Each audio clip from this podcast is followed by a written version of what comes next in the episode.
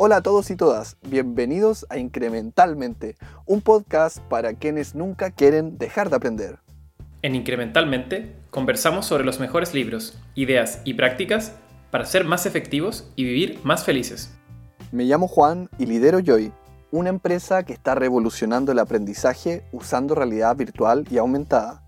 Yo soy Francisco, soy ingeniero industrial, me encanta leer y escribo en mi blog ideasylibros.com.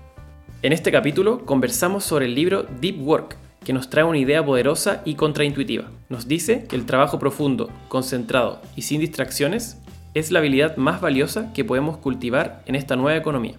También conversamos sobre ideas para poder desarrollar más trabajo profundo en tu día a día. Vamos al capítulo. Hoy estoy muy contento de que por fin hayamos llegado a Deep Work. Este libro, además de que a mí me gusta mucho, el libro gracias al cual nos conocimos. Qué romántico. sí, gracias a este libro nos conocimos. Mira las vueltas de la vida. cuenta un poco cómo, cómo fue de tu lado cuando... Si mal no recuerdo, en algún minuto vi que mi teléfono sonó, contesté y tú estabas al otro lado del teléfono. ¿Fue así o no? ¿Tú me llamaste? no creo que esa era una, una película. Esa era otra película. no, ¿cómo fue? ¿Tú me llamaste o me escribiste y después, no, después nos contactamos por teléfono? Esto lo borramos, pero filo. No, no, no lo borramos, está bueno. Yo estaba, bueno, estaba buscando en algún momento, quería ver si había eh, blogs parecidos al mío, eh, bueno, que seguro los hay, pero quería encontrar alguno, especialmente alguno chileno. Entonces me acuerdo que busqué eh, Cal Newport, Chile, en Google. Y la única, lo único que me salió fue un, un artículo tuyo que escribiste en el definido que era una especie de blog. Era más grande que un blog, pero era como un blog y que lamentablemente ya dejó de, existir. Y ahí estaba un artículo con tu firma hablando de este libro, de Deep Work. Y te escribí y te dije que si podíamos hablar. Ahí está. Claro que sí. Recuerdo que, bueno, yo recuerdo más que conversamos. Eso es lo que tengo en mi memoria cuando conversamos. Y como que justo vimos que estábamos buscando las mismas temáticas. Estábamos interesados mm. exactamente en los mismos libros. Y inmediatamente ahí dijimos, podríamos hacer alguna cosa, ¿no? Sí, sí. Y de hecho nuestro primer intento fue, era un video para tu canal. para tu ah, podcast que está en YouTube. Sí. Y, y, y esa conversación estuvo súper entretenida y dijimos, ya, ¿sabes? ¿Por qué no hacemos un podcast mejor, directo? Sí. Y así nació incrementalmente, gracias a este librazo. Librazo. ¿Y tú cómo conociste el libro? Mira, yo estaba en Valparaíso, caminando por ahí, y en la calle estaba el libro, alguien lo vendía así, en una feria libre. ¿En serio? Sí, y, y el libro tenía comida a la punta, como que un perro lo mordió o algo así. Pero vi la portada y lo que decía y me enamoré del libro, al tiro. Lo compré y resultó ser uno de los libros más geniales que he leído últimamente. ¿Era la versión en español o en inglés? En inglés. Ya. ¿Y cómo fue en tu caso? Yo, este fue el, tercer libro que leí ya de Cal Newport. Conocí primero eh, So Good They Can't Ignore You, que es un libro sobre desarrollo de carrera profesional. Después leí eh, Minimalismo Digital, que es sobre los impactos de la tecnología y de las redes sociales en la vida personal. Eh, y a los dos me habían gustado tanto que tenía que leer este, que es justo el que está entre medio. Y así que me, me lo compré. Lo leí el año pasado recién. Todavía me quedan más libros de ese autor que leer. Qué rico, qué agrado. Sí, de hecho la, la historia de, de, Cal es bien interesante porque él ha escrito seis libros ya y, y, va a sacar un séptimo ahora en marzo, que estoy verde porque salga. Pero lo, los primeros tres libros son de consejos estudiantiles. Él era, bueno, fue estudiante de, universitario como muchos y él se dio cuenta cuando estaba en la universidad que había poco, así como hay muchos libros de management sobre cómo ser eh, buen jefe, cómo liderar, algunos mejores que otros. Pero él se dio cuenta que no habían libros de ese mismo tipo para los estudiantes. Cómo estudiar bien, cómo tomar notas, cómo estructurar el día de trabajo de un estudiante o el día de estudio. Y él se lanzó a escribir libros de, de ese tipo de cosas. Tiene tres libros sobre eh, consejos estudiantiles. Y de ahí se dio el salto a cómo podemos trabajar mejor. Sí, claro. Es eh, salto más o menos directo igual si uno lo piensa. Oye, y si nos vamos a Deep Work, trabajo profundo, ¿qué es? Deep Work es un concepto que acuñó Cal Newport que se refiere a cualquier actividad profesional que requiera que uno se concentre profundamente, sin distracciones y llevando la capacidad cognitiva al límite. ¿ya? Es decir, eh, puede ser cualquier actividad profesional, puede ser desarrollar una estrategia de negocio, eh, pensar en un problema de negocio, escribir un informe, pensar en una campaña de marketing, analizar datos, programar obviamente, leer literatura relevante para tu trabajo. Hay muchas actividades que pueden ser deep work, trabajo profundo. Lo que importa más que la actividad en, sí son esas dos condiciones. Una, que, que la actividad sea hecha con concentración, sin distracciones, sin el Facebook abierto, sin estar mirando el correo. Y la segunda es que empujen tus capacidades cognitivas a, un nivel desafiante. Me encanta esa forma de, decirlo, de llevar nuestra capacidad cognitiva al límite. Me atrae esa idea, porque en cierto modo, quizás me van a pegar por la comparación, pero en cierto modo nos parecemos a una computadora en algunas cosas. Entonces, eh, yo me imagino que cuando no estamos trabajando de una forma profunda y totalmente enfocados en la tarea, es como que estuviésemos eh, utilizando los recursos mal. Tal como cuando en un computador tienes demasiados programas abiertos eh, y, ya empieza un poquito a, a funcionar mal, cuando lo llevas al límite, pasa lo mismo con nosotros. Claro. Sí, de hecho, Cal Newport en este sentido como que retoma la idea de Peter Drucker, em, que conversamos en el primer capítulo, de que la economía del, del, conocimiento recién está comenzando. Entonces, ¿cómo sacarle el mayor valor, a, cómo estrujarle el mayor valor a un cerebro humano? Eh, es algo que, todavía estamos aprendiendo. Y, Cal Newport dice lo mismo que tú, que en el fondo la forma en que estamos usando el computador eh, hoy es bastante ineficiente y por eso él acuña y, trata de defender este concepto que es el trabajo profundo. De hecho, lo que dice el libro, es, además de definir el trabajo profundo, es que este tipo de trabajo en la economía de hoy se está volviendo cada vez más escaso, más difícil de hacer, más poco frecuente en las empresas y en las organizaciones y al mismo tiempo algo más valioso, más difícil de, conseguir y más valorado por el, por el mercado. En el fondo hay una escasez de pensadores profundos y hay una abundancia de trabajo superficial. Y entiendo que el trabajo superficial es un trabajo que no es cognitivamente demandante. Es algo que te permite hacer multitasking, que no agrega mucho valor al mundo y al final cualquier persona lo puede hacer.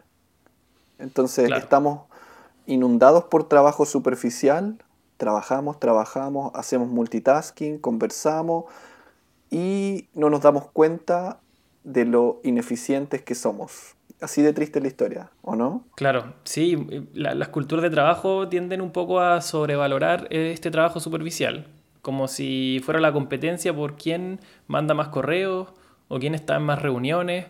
Como estos simulacros de trabajo le van quitando espacio al trabajo real y estamos todo el día, chuta, saltando de una videollamada a la otra, eh, mandando WhatsApp, mandando Slack, quién responde más rápido. Eh, pero ¿a qué, hora, ¿a qué hora hacemos el trabajo real? Porque en la economía del conocimiento el valor real es lo que hacemos cuando estamos concentrados. Estar desconcentrados y haciendo multitasking eh, es algo que puede hacer mucha gente. En el fondo es una forma de diferenciarnos. O sea, todos queremos de alguna manera ser únicos, ser buenos en lo que hacemos y justamente aprender a trabajar de una manera enfocada es la herramienta perfecta para lograr eso. Y a mí me llama la atención en el libro, hay muchos ejemplos que son maravillosos y comentan de personas que de pronto, no sé, son escritores, por ejemplo, pero no utilizan un computador. Claro. O personas que están totalmente desconectadas de las redes sociales, pero producen a cambio de eso un trabajo hermoso, difícil de igualar, porque están corriendo por una pista totalmente distinta de la que está el resto del mundo. Claro. Sí, sin duda. Yo creo que mm, esta capacidad para poder trabajar concentradamente, sin distracciones, eh, además de ser una especie de movida contracultural, eh, es un superpoder, yo creo, a esta altura. Es una ventaja absoluta. O sea, el que es capaz de cerrar el WhatsApp, cerrar el Facebook, eh, resistir a la tentación de estar viendo el correo por si llegó algo urgente y concentrarse una, dos, tres horas sacando lo mejor que tiene en su mente, eh, sin duda que va a tener una trayectoria que, se va a disparar. Es, imposible pensar lo contrario, yo creo. Y bueno, y ahora viene la parte fea, que hacer esto es difícil.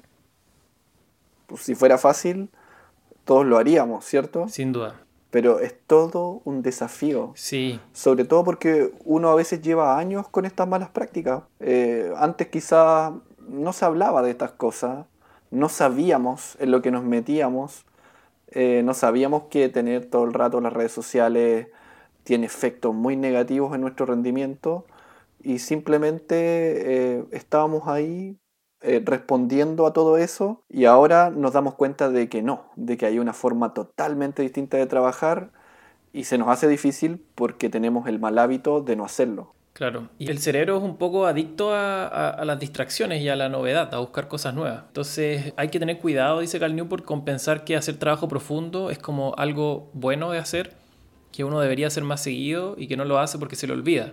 Algo así como pasarse de hilo dental. Él dice que no es no algo así, y, ahora la cultura de trabajo va en la dirección opuesta. O sea, tenemos mensajería instantánea y como decías tú, el que contesta más rápido pareciera que es el que trabaja más. Eh, tenemos un ocupamiento crónico, los espacios de trabajo son abiertos, hay una libertad absoluta para distraer y entre medio están las redes sociales, ¿no? Sí, como decía, esto es como una movida contracultural. Yo creo que Carl Newport estaba muy loco o en 20 años más vamos a decir eh, qué visionario fue. Porque si uno mira, de hecho, incluso las grandes compañías, eh, Google, Facebook, Apple, tienen los campus donde lo que más se, prioriza es el, son los espacios abiertos de trabajo y donde cualquiera puede llegar y desconcentrarte, por ejemplo. O, uno ve que las, las empresas tecnológicas cada vez le dan más prioridad a la mensajería instantánea, todos se están subiendo a Slack.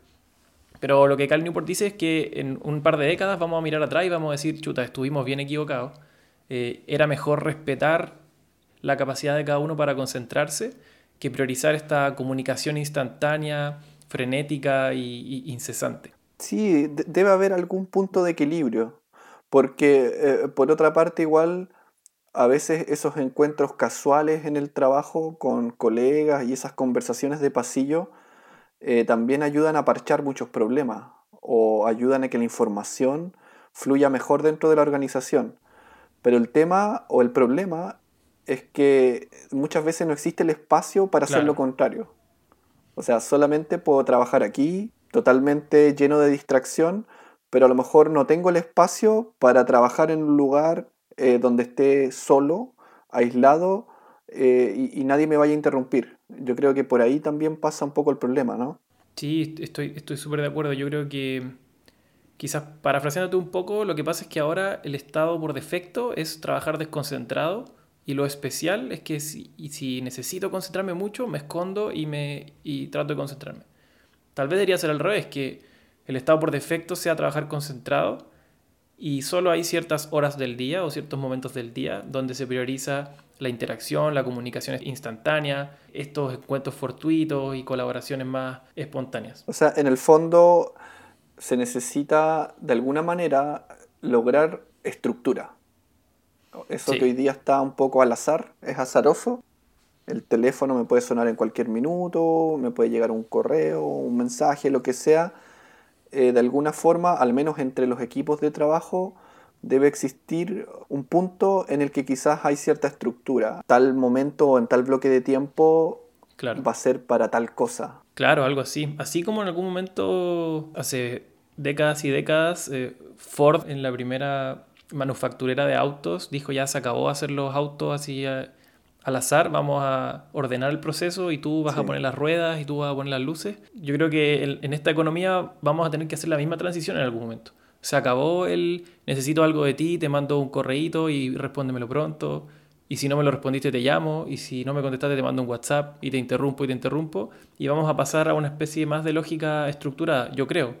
Eh, que, es algo que, uno, que yo creo que ya estamos viendo, en la, eh, por ejemplo, en las metodologías ágiles y desarrollo de software ahí al menos en mi experiencia, los programadores una vez al día se juntan a ver en qué va a estar trabajando cada uno y el resto, el, resto del día se concentran y avanzan en lo que tienen que avanzar. No están todo el día saltando de, un canal de conversación a otro.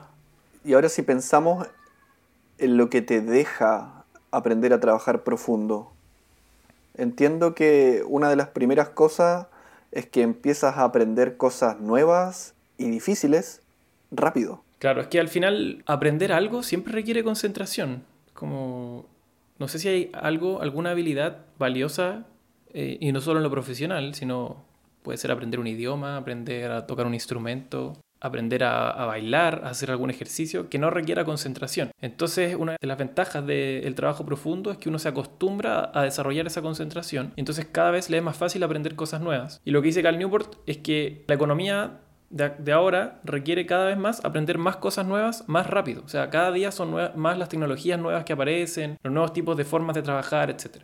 Y también hay un concepto interesante que es el residuo atencional.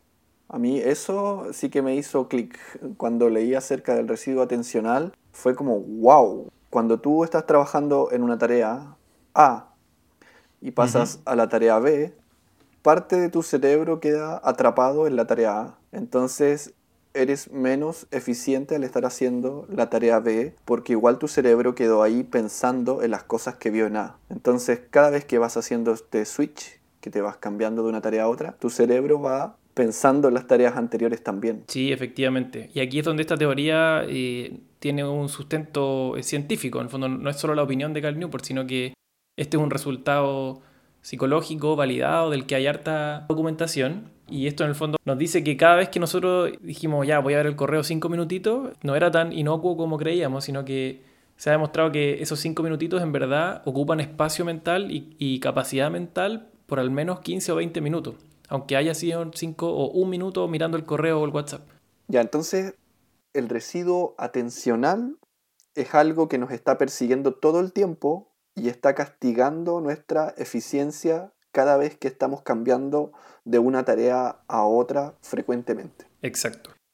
Entonces, retomemos un poco. Cal Newport dice que el trabajo profundo es cada vez más escaso por los cambios en esta cultura de trabajo que hemos estado hablando y también que es cada vez más valioso porque es importante para aprender cosas nuevas y para hacer las cosas más y mejor y evitar este residuo atencional. Pero también hay otros cambios a, nivel económico que están haciendo el trabajo profundo cada vez más valioso. Por ejemplo, vemos que cada vez es más importante ser un trabajador de élite o un trabajador destacado. Claro, hay una reestructuración de la economía y hoy día las personas pueden tener una influencia mucho más grande que nunca antes en la historia. O sea, Hoy día un equipo de poquitas personas, como por ejemplo fue el caso de Instagram, 13 personas tenía el equipo, pero la empresa llegó a valer billones de dólares. Entonces, hoy día el impacto de una persona se ve amplificado y ocurre, y sobre todo ahora con lo que está sucediendo, que tú ya compites con personas que pueden estar en locaciones totalmente alejadas. O sea, si tú hoy día vas a postular a un trabajo, a un puesto, a lo mejor estás compitiendo con personas incluso de otros países. Entonces ocurre el efecto que las personas que son estrella o que han logrado cultivar muy bien una habilidad, a lo mejor también van a competir contigo. Claro. Entonces lo que dice aquí el libro es como la competencia está siendo cada vez más dura, porque en el fondo la cantidad de jugadores que están entrando a la cancha es más. Es más importante desarrollar esta habilidad para Em, producir cosas más valiosas de mejor forma y aprender más rápido. Y es curioso, claro, lo que pasa con, con Instagram, por ejemplo, y que pasa, bueno, todos los días hay un nuevo, una nueva startup que se vende mucha plata y son equipos pequeños que no tienen mucha inversión en capital, o sea, solo tienen una oficina, computadores, pero con el trabajo que hacen con sus mentes, en este caso con el software que logran desarrollar, generan millones y millones de dólares. Y todo eso es eh, al final jugo que se extrae de, nuestros cerebros. Exactamente, jugo que se extrae de nuestro cerebro. Qué buena forma de decirlo. Y ahora, si recordamos, el autor igual deja una especie de ecuación que dice que el trabajo de alta calidad es igual a la multiplicación del tiempo invertido por la intensidad de concentración. O sea, entre más largos sean los periodos que logras de trabajo ininterrumpido y concentrado, mayor calidad vas a tener como resultado. Exacto.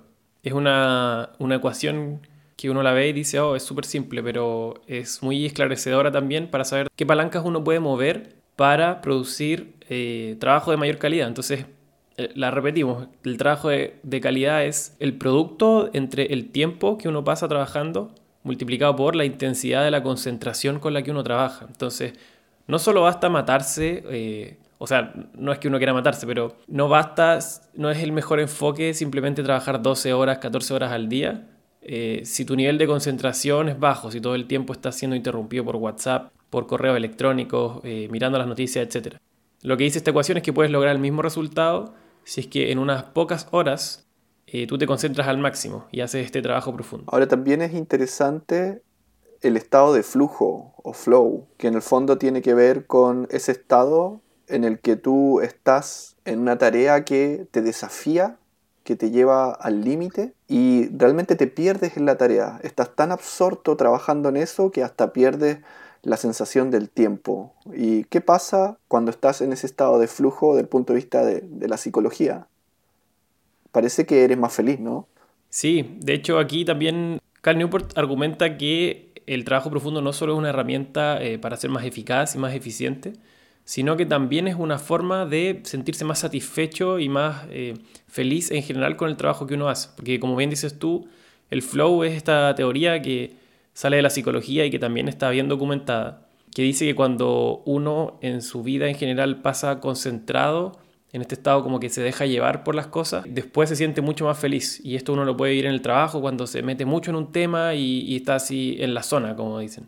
Eh, pero también puede pasar eh, socializando, también puede pasar, eh, no sé, haciendo el aseo o, tocando un instrumento. Lo importante es que cuando uno se concentra mucho y se pierde un poco de lo externo, eso en general hace que las personas se sientan muy satisfechas con su vida. Entonces, lo interesante de esto es que el trabajo profundo no solo es bueno para, para la carrera profesional, sino que también es bueno para uno sentirse más contento con su vida. Ahora, este hábito no es algo que sabemos hacer o que baste con hacerlo un poco más seguido y listo, sino que al final es una habilidad, es algo que requiere entrenamiento. Porque ya en cierto modo estamos condicionados o estamos adictos a las distracciones. Entonces, para poder hacer este cambio de switch y empezar a trabajar de una forma más consciente, más enfocada, hay que entrenar.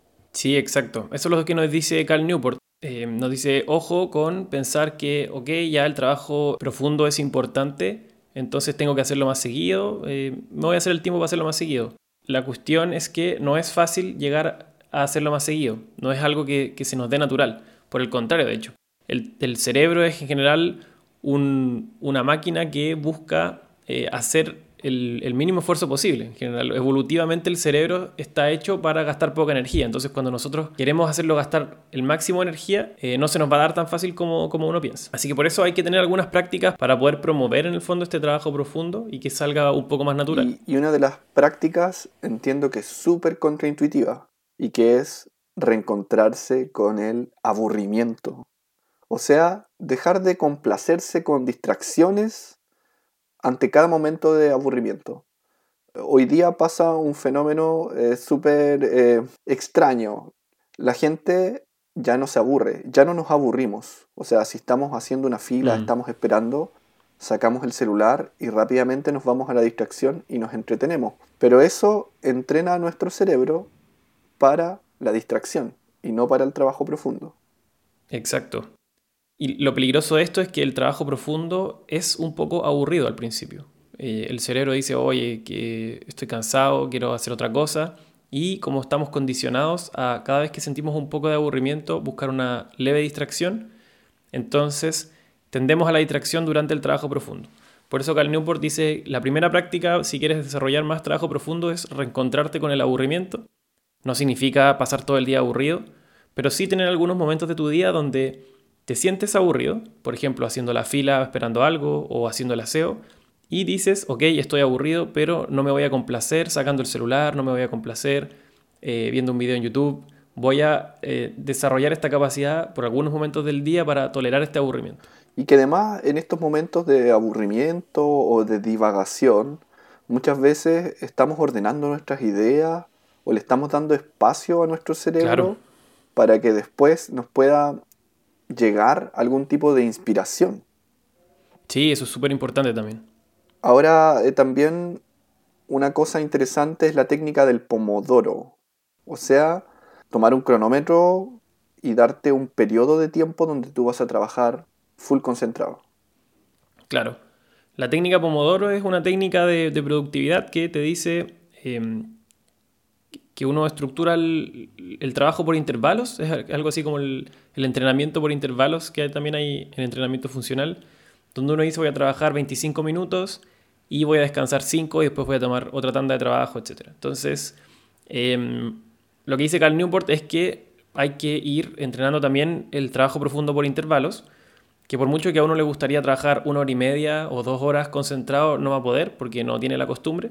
Entonces que hay que partir por pequeños lapsos de tiempo y asegurarse que esos lapsos son em, ininterrumpidos. Entonces primero voy a partir con 10 minutos, solo 10 minutos.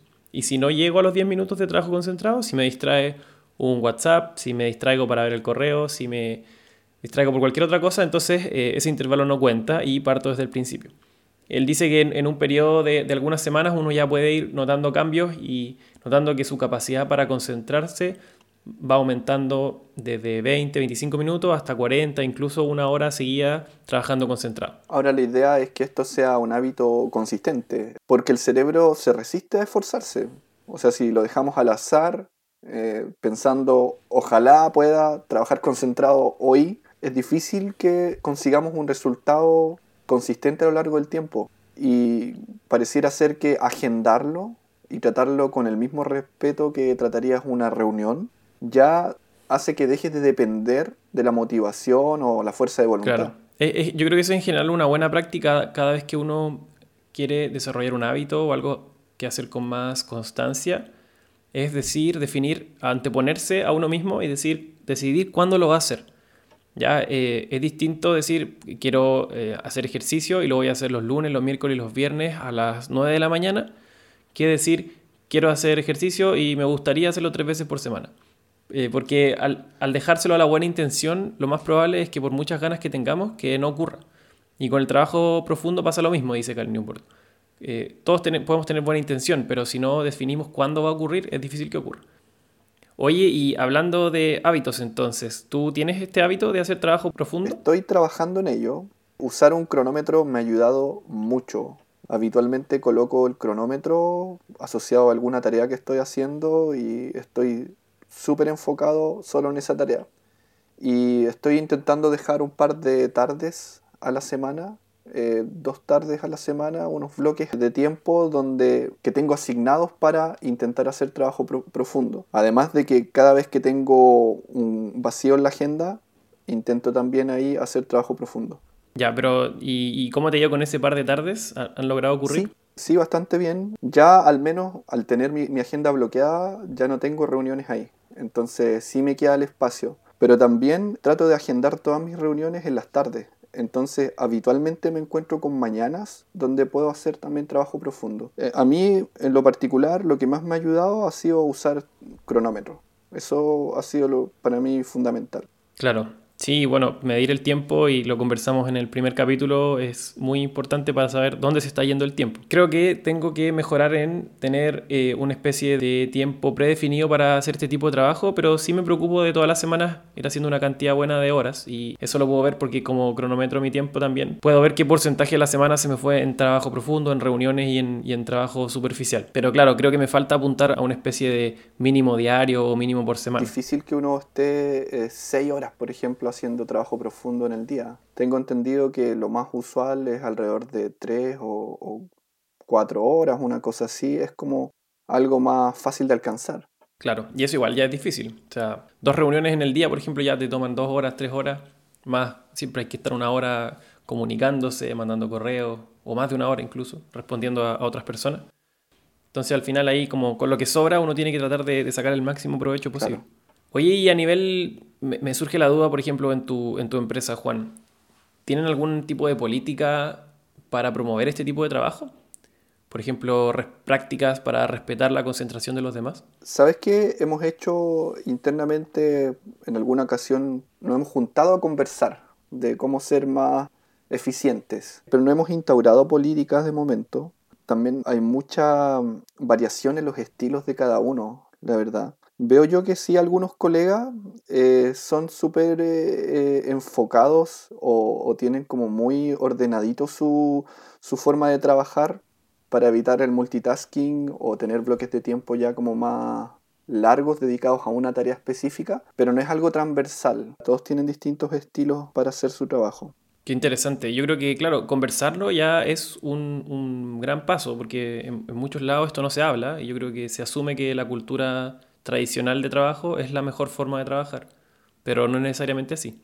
De hecho, en el libro, claro, Cal Newport me acuerdo que daba el ejemplo de que si uno sentía que su trabajo era demasiado superficial o tenía demasiadas actividades superficiales, uno debería proponer una especie de proporción entre trabajo profundo y trabajo superficial. Por ejemplo, decir, ya, mi día tiene ocho horas laborales, quiero asegurarme de que dos al menos sean de trabajo profundo y entonces voy a ir donde mi jefe o donde mi jefa y voy a plantearle que me gustaría que ese fuera mi proporción ideal.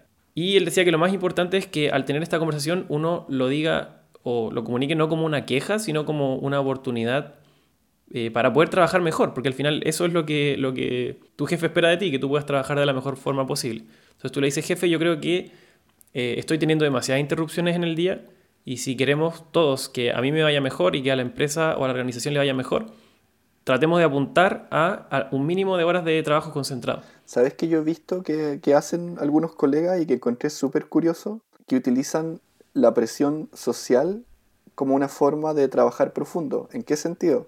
Eh, muchas veces algunos comparten su pantalla. Usamos nosotros eh, Discord, que es un chat de voz donde igual puedes compartir pantalla. Y algunos colegas, sobre todo los que hacen 3D, eh, comparten la pantalla mientras están trabajando. Me han comentado algunos que de esa manera logran enfocarse aún más porque están mostrándole a todo el mundo lo que están haciendo. Entonces, en el fondo es una forma de forzarse a estar concentrado en lo que se está trabajando. Y me llamó la atención porque hace poco vi a un amigo que posteó en, en LinkedIn que había un sitio donde tú compartes pantalla con un extraño. Entonces, de esa manera ah, logras enfocarte más en el trabajo. Lo encontré curioso.